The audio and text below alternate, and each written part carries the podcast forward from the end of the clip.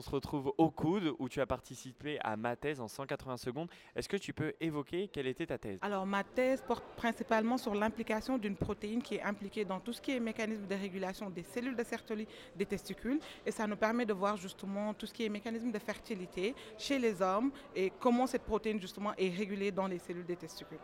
C'est un travail qui, qui, a duré depuis combien de temps? Notamment, c'est un travail de recherche qui prend certainement beaucoup de temps. Ah oui, ça prend euh, certainement beaucoup de temps, c'est vrai. Ça fait euh, un peu plus de trois ans que je suis dedans. Donc, euh, et en gros, ça va me prendre peut-être quatre ans à quatre ans et demi pour finaliser ce projet. Alors là, l'exercice du jour n'était pas évident puisque résumer une thèse aussi lourde en 180 secondes, Qu'est-ce qui t'a paru difficile à, exposer, notamment devant un public en 180 secondes? Je pense que c'est le fait de résumer aussi cette thèse. Oui, euh, totalement, le fait de résumer cette thèse, mais aussi le fait de communiquer avec un monde qui est totalement détaché de cela, un monde pas scientifique du tout.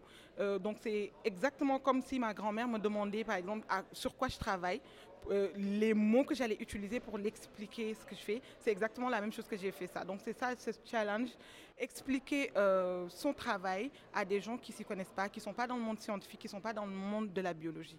Alors, après avoir exercé aujourd'hui, tu auras la chance une deuxième fois de représenter. Alors, peux-tu préciser l'université à laquelle tu vas représenter le 10 mai prochain lors euh, de, cet événement national qui aura lieu à Montréal? Oui, euh, je vais représenter du coup l'université de Moncton et ça sera à Montréal, comme vous l'avez si bien dit, le 10 mai. Et voilà, on a hâte d'y être et de représenter dignement notre université.